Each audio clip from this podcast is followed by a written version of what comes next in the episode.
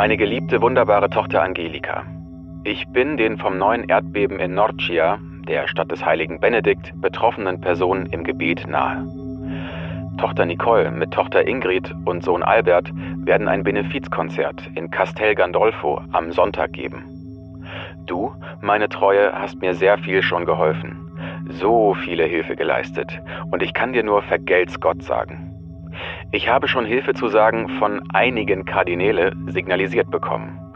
Wenn du dich, meine liebe Tochter Angelika, in dieser Hilfsaktion beteiligen willst, werde ich dir einen Brief durch Tochter Nicole zukommen lassen. Vergelt's Gott deiner Güte. Im Alltag sind wir ständig Hinweisreizen ausgesetzt und unser Gehirn konstruiert in Windeseile eine plausible Geschichte. Aha, wir sehen einen Hundenapf, eine Leine, hier wohnt offenbar ein Hund. Kamerateam in der Fußgängerzone, aha, hier wird offenbar ein Film gedreht. Und Hochstapelnde machen sich genau dieses zunutze und setzen Symbole bewusst ein, um unsere Deutung in eine falsche Richtung zu lenken.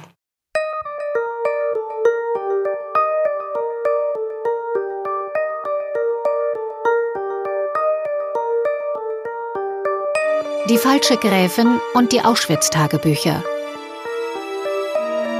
Eine Podcast-Serie in sieben Kapiteln.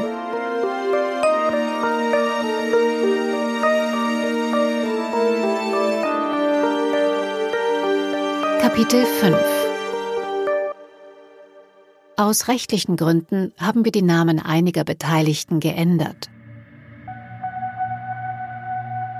Als der deutsch-polnische Historiker Bogdan Musial im Dezember 2015 durch die Memoiren des ehemaligen KZ-Häftlingsarztes Groß-Kurin blättert, stößt er auf eine polnische Telefonnummer. Er weiß sofort, das ist eine Fälschung. Siebenstellige Telefonnummern gibt es in Polen erst lange nach dem Zweiten Weltkrieg. Der Nachlass Corins, den Musial von dessen Enkelin, der Gräfin Nicole, bekommen hat, stellt sich als bunte Collage aus Texten ungarischer Schriftsteller und frei erfundenen Passagen heraus. Und die Fälscherin ist niemand Geringeres als die Gräfin selbst. Aber ich konnte es mir gar nicht vorstellen, dass jemand im Vatikan ist, dass er was machen würde und wofür. Die Gräfin Nicole, die nach eigenen Angaben aus einer adligen ungarischen Familie stammt, ist international vernetzt und angesehen. Als Ärztin im Dienste des Vatikans und der WHO sowie als Universitätsprofessorin in Zürich. Doch stimmt das überhaupt? Wenn die Gräfin bereit ist, historische Dokumente zu fälschen, so die Überlegung Musials, was hat sie noch vorgetäuscht? Musial entscheidet sich, die Gräfin noch nicht auffliegen zu lassen, sondern zunächst mehr über sie herauszufinden und weitere Beweise zu sammeln. Was kann ich dem Gericht vorbringen? Was ist äh, harte Beweise vor Gericht Bestand haben? So habe ich gearbeitet. Damit die Gräfin keinen Wind von seinen Ermittlungen bekommt, versichert er ihr, dass er in den Endzügen der Untersuchung zu den Memoiren ihres Großvaters stecke und die erste Veröffentlichung kurz bevorstehe. Als erstes überprüft er ihre Verbindung zum Vatikan. Er weiß, der Vatikan selbst erteilt aus Prinzip keine Auskünfte zu Beschäftigten und deswegen nimmt er Kontakt mit deutschen und polnischen Journalistinnen und Journalisten auf, die regelmäßig über den Vatikan berichten. Ist Ihnen im Umfeld des Papstes eine Frau Anfang Mitte 60 mit blondem Kurzhaarschnitt aufgefallen? Sowohl von der einen Seite als anderen kam die Bestätigung von drei unabhängigen Quellen. Wir kennen die Frau nicht. Sie haben die noch nie gesehen. Und einige waren schon jahrelang dort. Und Nicole ist wirklich äh, nicht unauffällig. Es stellt sich schnell heraus, die vielen Reisen mit den Päpsten, von denen sie so ausführlich erzählt hat, sind alle erlogen. Muss ich sagen, da war ich ein bisschen, äh, als ich das erfahren habe, war ich ein bisschen äh, enttäuscht, vielleicht nicht, weil aber doch wäre schon spannender, wenn jemand aus Vatikan das gefälscht hätte. Und dann weiß ich schon, dass es doch nicht im Vatikan ist. Aber, das, aber trotzdem wusste ich, wer das ist. Also organisiert der Historiker ein privates Treffen mit ihr. Im Mai 2016 besucht er die Gräfin in ihrer Wohnung in München. Dort blättert er in den Büchern ihrer kleinen Bibliothek, während die Gräfin Nicole und Stephanie R., die mit beiden bekannte Ärztin, nebenan im Wohnzimmer sind. Dann plötzlich fällt ihm aus einem der Bücher ein von ihr ausgefülltes Meldeformular der Stadt München in die Hände. Darauf ihr Name, ihr Geburtstag und ein Geburtsort. Ich habe die eingeprägt, ich konnte nicht fotografieren, aber schnell habe ich den Namen geprägt und Geburtsdatum und dann unauf, äh, unauffällig dann meinen Rucksack genommen dann schnell aufgeschrieben. Nochmal überprüft für alle Fälle so unauffällig. Die angebliche Gräfin trägt einen doch recht gewöhnlichen, in Serbien weit verbreiteten Nachnamen. Er darf hier zum Schutz ihrer Persönlichkeit nicht genannt werden, aber Botjani Santagotai, wie von ihr bisher behauptet, lautet er nicht. Wir nennen sie deshalb von nun an Magdolna K. Musial findet außerdem heraus, dass sie statt in Zürich in einer serbischen Kleinstadt geboren wurde. Ihre Familie gehörte dort zur ungarischen Minderheit. Musial und sein Kollege Kemmen beschließen, dem Ort einen Besuch abzustatten, um mehr über die Vergangenheit der falschen Gräfin zu erfahren.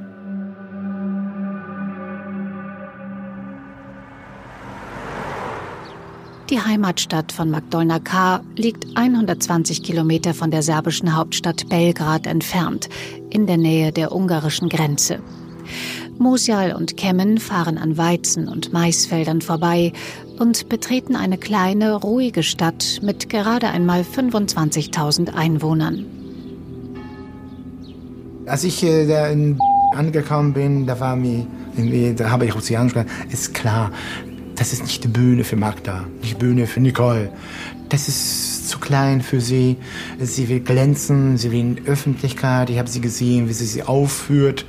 Äh, sie will bewundert werden. Und das ist ein kleiner Ort, äh, ein verschlafener Ort. Ein paar Häuser, keine Industrie, nur Landwirtschaft. Also es ist nichts für sie. Und sie wollte Welt, wollte weit hinaus, in die große Welt. Mosial und Kemmen gelingt es, die Grundschule von Magdolna K. ausfindig zu machen. Dort werfen sie einen Blick in ihre alten Zeugnisse. Serbokroatisch Note sehr gut, Ungarisch ebenso. Deswegen diese große Fälschung konnte nicht in Deutsch stattfinden, in deutsche Sprache, sondern musste ihre Muttersprache Ungarisch stattfinden. Und äh, wiederum war das wiederum ihre Stärke. Das ist eine tolle Idee natürlich, ne, weil macht es äh, Recherchen schwieriger. Musial ist sich sicher, dass er ohne seinen Kollegen, den ungarischen Historiker und Übersetzer Kemmen, wesentlich länger für die Aufdeckung der Fälschung gebraucht hätte. Als Muttersprachler war dieser in der Lage, die Feinheiten und Ungereimtheiten der ungarischen Aufzeichnungen wesentlich schneller zu erfassen. Und Magdolna K., die angebliche Gräfin, wusste das natürlich. Nicht umsonst bot sie an, die Notizen des Großvaters selbst zu übersetzen und zweifelte die Professionalität Kemmens an, als sie von seiner potenziellen Mitarbeit hörte. Sie war es, die die Befürchtung in den Raum warf, dass Kemmen als Historiker selbst an der Veröffentlichung des Materials interessiert sein könne und deswegen einen Unsicherheitsfaktor darstelle. Musial engagierte Kemmen trotzdem, erzählte Magdolna K. aber nichts davon. Was hier allerdings in die Karten spielte, war der Umstand, dass Musial lange Zeit die warnenden Worte der Gräfin im Ohr hatte.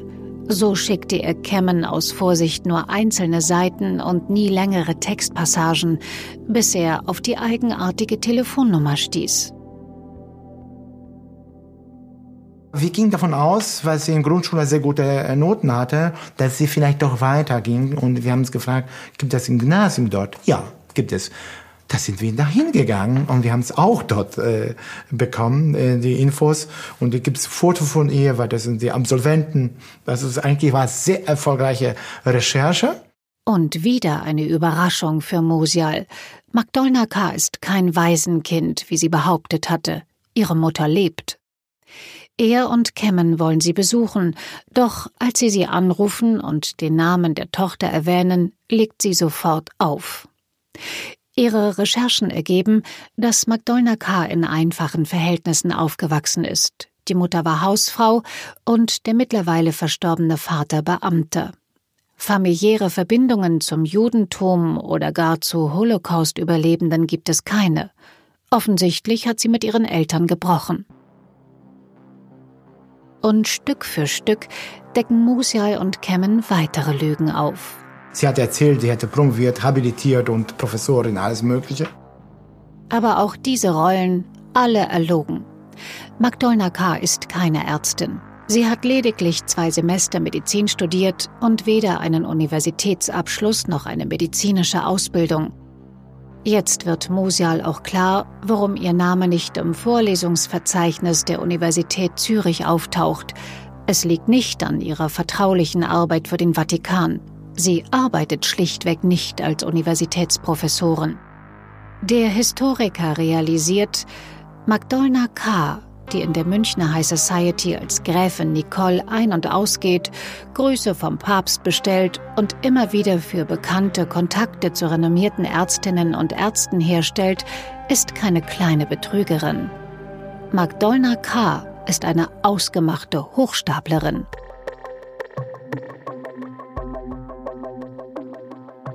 Ein bisschen Theater spielen, das tun wir eigentlich immer. Soziologin Sonja Fehlen von der Philipps-Universität Marburg. Solange das aber tatsachenbasiert ist und im Rahmen dessen, was man jetzt in einem bestimmten Setting erwartet, was da normgemäß stattfinden darf, ist das völlig in Ordnung und zählt zur positiven Selbstdarstellung. Sie ist Autorin des Buches Hochstapler, wie sie uns täuschen. Und wenn ich hingegen in Täuschungsabsicht mich als besser darstelle, als potenter, als wissender, ähm, als ich eigentlich bin, dann reden wir über Hochstapeln. An sich muss ich in der Lage sein, ein echtes Pokerface zu bewahren, also auch in brenzligen Situationen in meiner Rolle zu bleiben.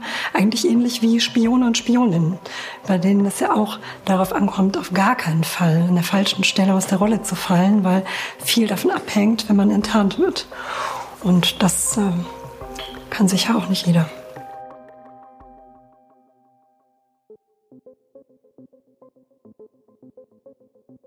Wie gelingt es also unserer falschen Gräfin Magdolna K., ihre erfundenen Rollen plausibel und glaubhaft zu spielen und für so lange Zeit aufrechtzuerhalten? Die Rollen, in die sie schlüpft, sei es die Rolle der Ärztin, der Professorin oder der Nachfahren eines ungarischen Adelsgeschlechts, gehen alle mit einer angesehenen sozialen Position einher. Die werden mit sehr viel Vertrauen verknüpft. Also man bringt ihnen automatisch hohes Vertrauen entgegen. Und Vertrauen ist die Eintrittskarte im Grunde für eine schnell gelingende Täuschung. Und der Name Bottiani, Gräfin Bottiani, hat alle Türen aufgemacht. Also hier hat sie sich diese Holocaust-Biografie gehabt und Vatikanärztin dazu, also in der Mischung. In Ungarn auch Gräfin, aber ungarische Gräfin in Deutschland, ja, es ist exotisch, aber hat nicht diese Wirkung. Bei Ungarn, äh, Bottiani ist ja was wie Bismarck. Sie hat sich immer angepasst, was wie, also wie diese Gesellschaft, was sie da braucht. Also das ist wie ein Chamäleon. Sie hat sie angepasst und äh, hat die, das gegeben, was sie sich gewünscht haben. Auch die Rolle der Privatärztin des Papstes liefert der Gräfin einen großen Vorteil. Denn da musste sie natürlich nie ihr medizinisches nicht vorhandenes Können unter Beweis stellen, schon gar nicht vor Fachkollegen und Kolleginnen ähm, und konnte zugleich aber den Ruhm einheimsen, den diese Rolle mit sich bringt. Die Soziologin bezeichnet diese Methode als Vermeidungsstrategie. Die angebliche Gräfin setzt sich bewusst nicht dem Publikum aus, das ihre Täuschung erkennen könnte kommt es doch mal zu für sie brenzligen Situationen, in denen Gefahr besteht, dass ihre Inszenierung auffliegt, nutzt sie die sogenannte Gefühlsfalle. Sie reagiert emotional und lenkt so vom Thema ab. Diese Strategie erlebt Mosial ein paar Mal persönlich, beispielsweise als er sich bei ihr nach einem Dokument ihres Großvaters erkundigt. Wir haben dort recherchiert, wir haben dort recherchiert. Wir kannten da äh, Zürich sind keine Unterlagen, die sind gesperrt und werden vernichtet. Also ich muss etwas haben in der Hand, erzähle ich. Um an irgendein offizielles Dokument des Großvaters zu kommen, will er von der Gräfin wissen, ob das Zürcher Haus, in dem sie aufgewachsen ist, dem Großvater gehörte. Ja, das gehört dem Großvater. Na ja, gut. Da muss er Grundbucheintrag geben. Und was ist passiert? Nicole bricht in Tränen aus. Was? Was wollt ihr von meinem Großvater? Oh Gott, wieso? Jetzt sucht ihr, lass ihn in Ruhe, der ist schon tot. Oh. Ich war entsetzt natürlich, ich wollte sie gar nicht so nahe zu treten. Zu diesem Zeitpunkt ahnt Mosial noch nichts von der Fälschung. Die emotionale Reaktion der Gräfin überrascht ihn und er, der unter anderen Umständen später noch einmal nachgefragt hätte, lässt nun aus Rücksichtnahme davon ab.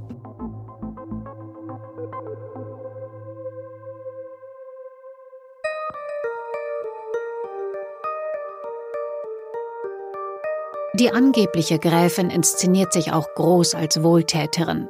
Sie überbringt Grüße vom Papst, gibt medizinischen Rat, stellt Kontakte zu renommierten Ärztinnen und Ärzten her.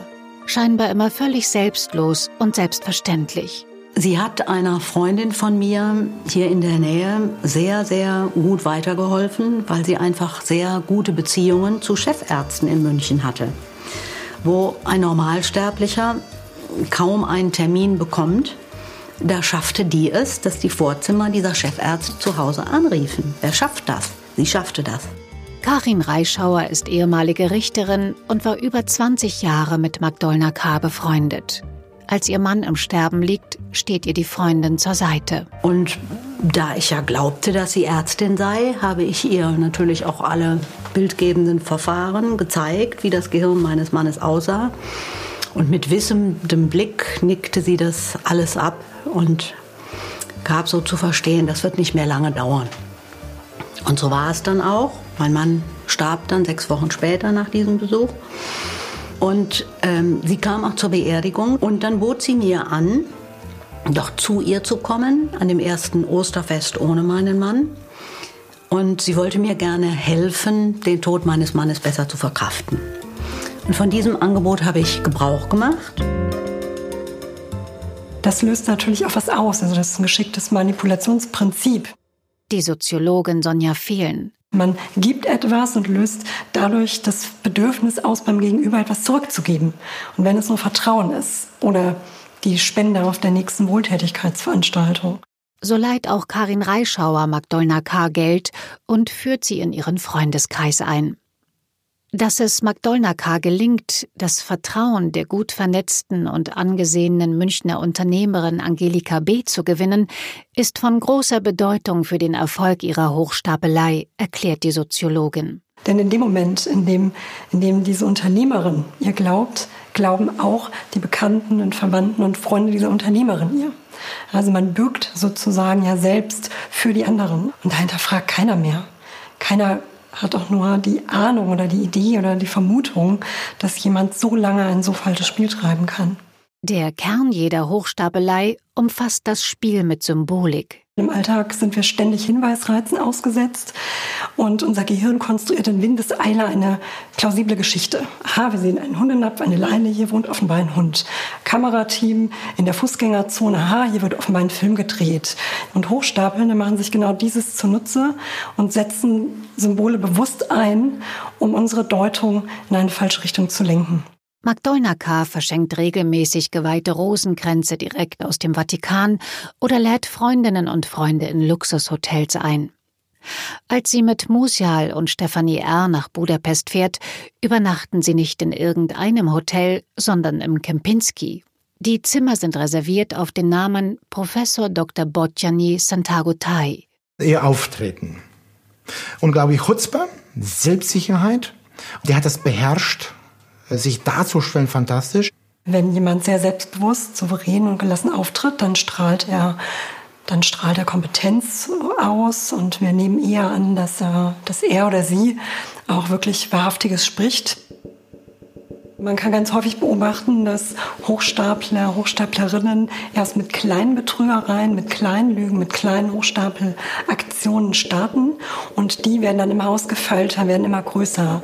Und das hat einfach was damit zu tun, dass man lernt, es funktioniert. Offenbar glaubt man mir das. Es fällt ja gar niemandem auf, dass ich gar nicht das studiert habe, was ich anzeige, studiert zu haben. Es fällt ja niemandem auf, dass ich in dem Job arbeite, den ich behaupte zu tun, obwohl ich eigentlich arbeitslos bin und so weiter. Und das macht einfach mutiger. Das scheint den Hochstapelnden das Gefühl zu geben, sie seien unantastbar und so glaubwürdig, dass sie ruhig noch mal eine Schippe drauflegen können. Magdolna K. reicht es nicht, nur päpstliche Leibärztin, Virologin, Professorin und internationale Wohltäterin zu sein. Und so erfindet sie den jüdischen Großvater Groß-Korin, der im Konzentrationslager Auschwitz als Häftlingsarzt unter Josef Mengele arbeiten musste. Also das zu plagieren auf diese Art und Weise erforderte ganze Menge Recherchen, Literaturrecherchen und dann die Idee haben, wie man das plagiert. So viel Aufwand. Magdolna K. baut in ihre Gespräche gezielt Informationen ein, verpackt als beiläufige Bemerkungen. Wie beispielsweise bei einem Treffen, bei dem sie scheinbar zufällig erwähnt, dass ihr Großvater sich für mittelalterliche ungarische Schriften interessiert habe. Wochen später, als Musial sich den Kopf über einzelne Chiffren in den handschriftlichen Notizen des vermeintlichen Großvaters zerbricht, fällt ihm plötzlich ihre damalige Bemerkung ein, und mit Hilfe dieser Information ist er schließlich in der Lage, die Symbole zu entschlüsseln. Musial ist sich sicher, dass der Häftlingsarzt Max Samuel mit Absicht nicht in den Notizen genannt wird, dafür aber alle anderen Häftlingsärztinnen und Ärzte. Musial soll auf die Idee kommen, dass der Großvater und Max Samuel zusammenhängen bzw. ein Identitätstausch stattgefunden habe. Welcher Häftlingsarzt passt zu, dem, zu der Beschreibung? Das Alter, bestimmte Erfahrung. Und das kam eigentlich äh, Dr. Samuel aus Köln. Und passte schon, äh, altersmäßig passte es schon, ah, es war nur eine Hypothese. Sie hat damit so wunderbar gearbeitet, diesen, diesen Hinweisen, Indizien, die kein Beweis sind, aber in der Summe führen die einen in eine bestimmte Richtung, wo man es haben möchte. Und das hat sie sehr gut gemacht. Musial ermittelt lange Zeit verdeckt und erzählt auch der Münchner Unternehmerin Angelika B., die mit der Hochstaplerin befreundet ist und den Auftrag für die Untersuchung des Nachlasses gegeben hat, nichts von dem Betrug. Sind die Komplizen? Ist Opfer vielleicht? Von Stephanie R. erfährt er, dass Angelika B. regelmäßig Briefe aus dem Vatikan bekommen hat. Auch die lässt er sich zeigen. Musial erkennt sofort die Handschrift von Magdolna K. Er sagte, wow, das ist alles Fälschung, weil ich habe schon die Schrift gekannt. Ich habe die Schrift gekannt, die wusste dieselbe Schrift wie das gefälschte Sachen. Da wusste ich schon, und das wahrscheinlich wird auch betrogen.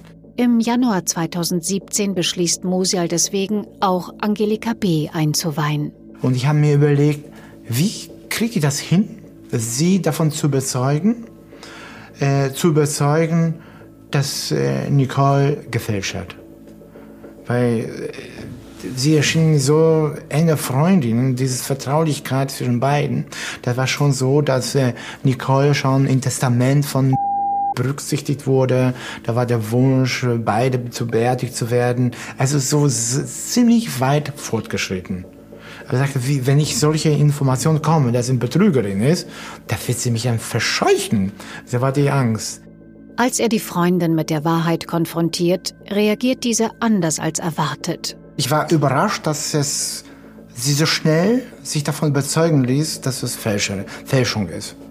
Und dass Nicole völlig was anderes ist, als sie sich vorstellt. Da war ich sehr überrascht. Später, im Nachhinein, habe ich nochmal rekapituliert, das Ganze. Das ist eher äh, sowas wie ertappt dabei. Sie wusste es.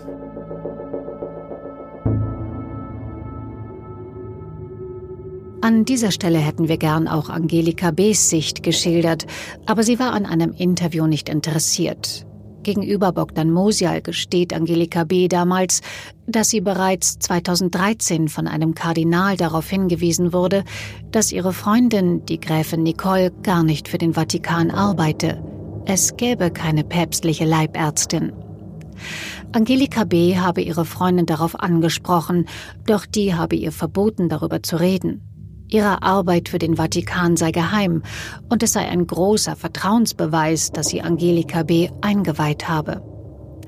Dann erzählt die Münchner Unternehmerin Musial, dass sie von der Gräfin damals aber doch die Telefonnummer von Georg Genswein bekommen habe, dem Privatsekretär des emeritierten Papstes Benedikt XVI. Irgendwann hat ihr Nicole eine Telefonnummer gegeben, ganz vertraulich, sagte, hör mal, du hast Telefonnummer. Wenn mir was passiert, dann ruf dort an. Aber nur dann, sonst darfst du gar nicht ans Telefon, darfst du gar nicht anrufen. Tu das nicht, weil das nur für dich und das ist ganz geheim, das ist von Genswein. Und er benutzt das nicht und nur in Notfällen. Nur dann. Daran hält sich Angelika B. auch, bis sie den Privatsekretär persönlich bei einer offiziellen Feierlichkeit kennenlernt. War ganz frisch, ich war so aufgeregt über diese Begegnung. Zum ersten Mal Genswein äh, zu treffen. Da sie sich nur kurz mit ihm unterhalten kann, beschließt sie, ihn nach der Feier anzurufen. Schließlich besitzt sie ja seine Telefonnummer. Doch niemand geht ran. Ein Tag später kommt SMS. Ich konnte so ungefähr nicht abnehmen, äh, weil ich war verhindert und liebe Grüße, war schön, wir haben uns gesehen und dein Bruder Albert. Das war Pseudonym für Genswein. Seitdem schreibe sie SMS und WhatsApp-Nachrichten mit dem Privatsekretär, erzählt Angelika B. Darf ich diese Telefonnummer haben? Ja, hat sie mir das äh, aufgeschrieben? Musia will prüfen, wer hinter der Nummer steckt. Das Ergebnis überrascht ihn nicht. Es ist Magdolna K. Also der Trick war genial. Also diese Neugier und dann wird eine Korrespondenz, also SMS-Korrespondenz hergestellt und geführt. Angelika B. zeigt ihm einige SMS- und WhatsApp-Nachrichten, die sie vermeintlich von Genswein bekommen hat, die allerdings alle von Magdolna K. geschrieben wurden. Und nicht nur das. Magdolna K. hat sie auch glauben lassen, mit dem ehemaligen Papst Benedikt XVI. geschrieben zu haben. Am 28. Oktober 2016 bekommt sie vom Papst persönlich folgende Nachricht über WhatsApp. Meine geliebte, wunderbare Tochter Angelika, ich bin den vom neuen Erdbeben in Norcia, der Stadt des heiligen Benedikt, betroffenen Personen im Gebet nahe. Der erneute Erdbeben hat schwere Schäden an Kirchen und Klöstern verursacht. Ich möchte und werde nach meiner Möglichkeit der Basilika des heiligen Benedikt und deren Betroffenen Aufbauhilfe und auch geistlichen Beistand liefern. Dazu brauche ich eure Hilfe, meine wunderbare Tochter Angelika. Tochter Nicole mit Tochter Ingrid und Sohn Albert werden ein Benefizkonzert in Castel Gandolfo am Sonntag geben. Du, meine Treue, hast mir sehr viel schon geholfen. So viele Hilfe geleistet. Und ich kann dir nur vergelt's Gott sagen. Ich habe schon Hilfezusagen von einigen Kardinäle signalisiert bekommen. Wenn du dich, meine liebe Tochter Angelika, in dieser Hilfsaktion beteiligen willst, werde ich dir einen Brief durch Tochter Nicole zukommen lassen. Vergelt's Gott deiner Güte. Da habe ich gefragt, wie hast du das Geld ihr gegeben? Und sie erzählt, ja, das meiste in äh, Bargeld. Sie hatte einen Tresor im Büro und, aber wenn es nicht, wenn es nicht genug gab, dann habe ich auch Schecks ausgestellt. Ich sagte, Schecks? Ja, Schecks. Oh, das heißt, wir haben etwas an Spur. Musials Recherchen ergeben, dass Magdolna K. zwischen 2013 und 2016 Schecks von Angelika B. im Wert von knapp 400.000 Euro eingelöst hat. Das Geld ging auf ihr Privatkonto. April 2013. 25.000 Euro, Verwendungszweck, Treppenlift für Papst Benedikt den 16. Oktober 2013. 10.000 Euro. Verwendungszweck Rom, Rollstuhl für Papst Benedikt den 16. Magdolna K. hatte behauptet, der ehemalige Papst sei auf solche Spenden angewiesen, da der Vatikan selbst nicht genug Geld für die medizinische Versorgung eines emeritierten Papstes habe. Als ich das gesehen habe, da habe ich gewusst, ich habe Nicole im Knast. Weil nämlich diese Schecks wurden so ausgestellt, dass ihren Namen geschrieben hat, vielleicht die Summe, aber Verwendungszweck hat Nicole mit eigener Schrift gemacht und verschieden. Da ich schon gewusst habe, wie sie schreibt, da war nur für mich ganz einfach. Ein Schriftgutachten bestätigt dies.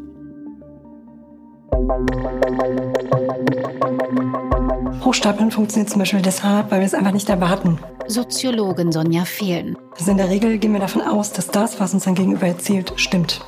Und im Normalfall ist das ja auch richtig. Täuschung ist ja nicht die Regel, sondern die Ausnahme.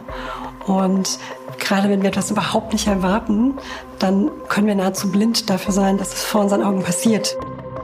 Und diese Erwartungsblindheit wird noch zusätzlich gesteigert, wenn die Fälscherin, der Fälscher dem Opfer verspricht, die geheimsten Sehnsüchte zu erfüllen.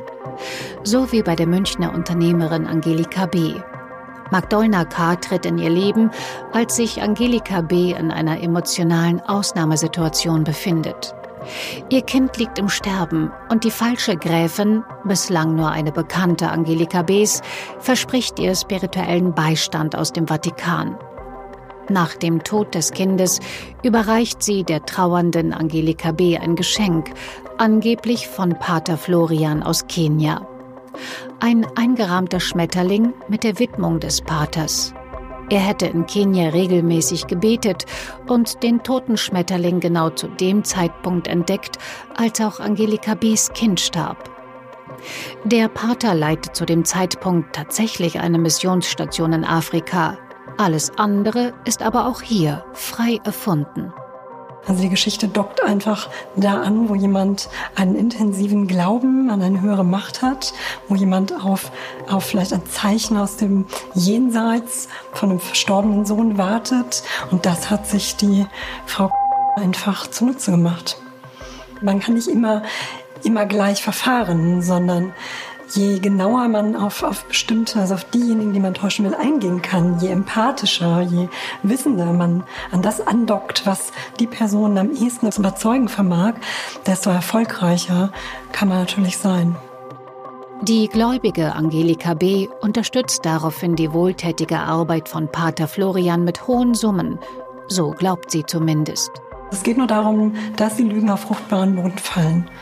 Für den einen mögen sie absurd sein, für den anderen genau richtig, um jemanden glauben zu machen, er sei oder sie sei, wie sie es behauptet. Hochstaplerinnen wie Magdolna K. spielt auch das Prinzip der sozialen Bewährtheit in die Karten. Wenn A einem Menschen glaubt und B auch, ist C geneigt, dasselbe zu tun.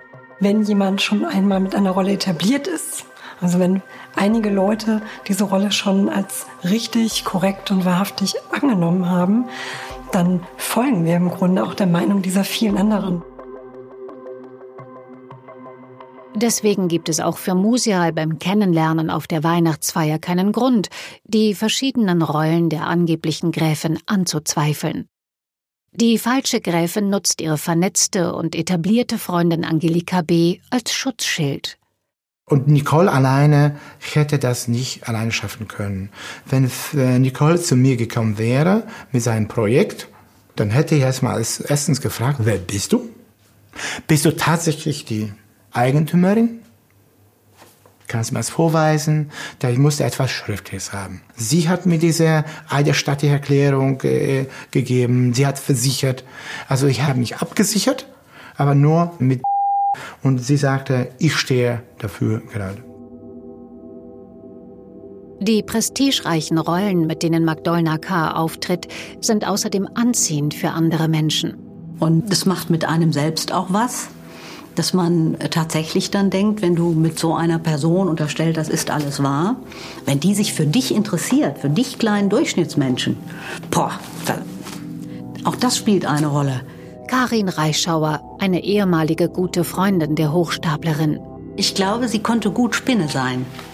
Sie konnte gut ihre Netze äh, stricken und konnte die Endpunkte so weit auseinanderhalten, dass die Endpunkte nicht unmittelbar miteinander in Kontakt kamen. Also es lief immer über sie als Mittelpunkt, diese, diese Spinne. Und ähm, das hat man auch so angenommen, weil sie ja ihrer Bedeutung, ich muss jetzt hierhin und muss dann dahin und muss dann dahin, demgegenüber hat man sich immer zurückgenommen und hat auch so das Gefühl bekommen, ich bin ja nur irgendwo ganz am Rande dieses Spinnennetzes. Aber dass ich überhaupt da mit der Spinne in Kontakt sein kann, das ist schon toll. Und das wird vermutlich auch der Grund dafür sein, warum Angelika B. trotz der kritischen Hinweise an der Geschichte ihrer Freundin festgehalten hat, sagt die Soziologin. Und je länger wir an eine Geschichte geglaubt haben, je mehr wir da auch rein investiert haben, an Gefühlen, an Zeit, an Geld, an Vertrauen, desto unliebsamer ist uns natürlich, und unangenehmer, uns jetzt einzugestehen, dass das eine falsche Entscheidung war. Und deswegen ähm, arbeiten ganz viele unbewusste Mechanismen auch stark, stark dagegen, dass wir uns das eingestehen. Also es ist keine bewusste Entscheidung, sondern da sind wirklich viele unbewusste Mechanismen am Werke, die uns das glauben lassen.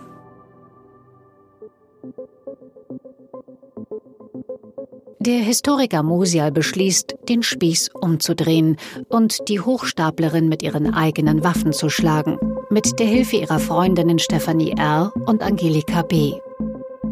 Von den beiden Frauen weiß er, dass sich die falsche Gräfin erhofft, einen Film zu drehen über ihren Großvater und die kleine Magda, wie sie sich selbst in den Memoiren nennt.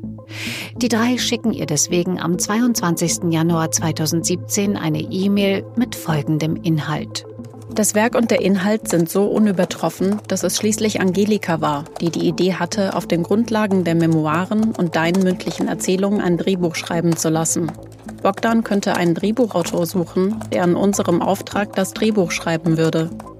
Deine Kooperation vorausgesetzt, könnte dann der Drehbuchautor ein entsprechendes Interview mit dir führen.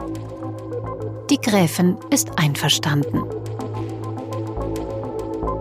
Doch dazu mehr in Kapitel 6.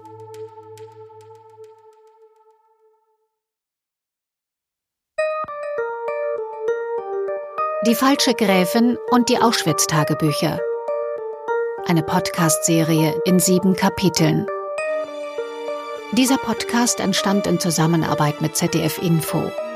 In der ZDF-Mediathek gibt es eine Fernsehdoku, die sich auch dem Thema des Podcasts widmet. Abgezockt, die Auschwitz-Tagebücher. Der Link dazu befindet sich in den Show Notes zu dieser Episode.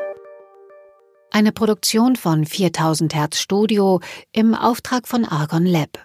Weitere Podcasts von Argon Lab auf podcast.argon-verlag.de. Neuigkeiten zu unseren Podcasts gibt's bei Facebook und Instagram.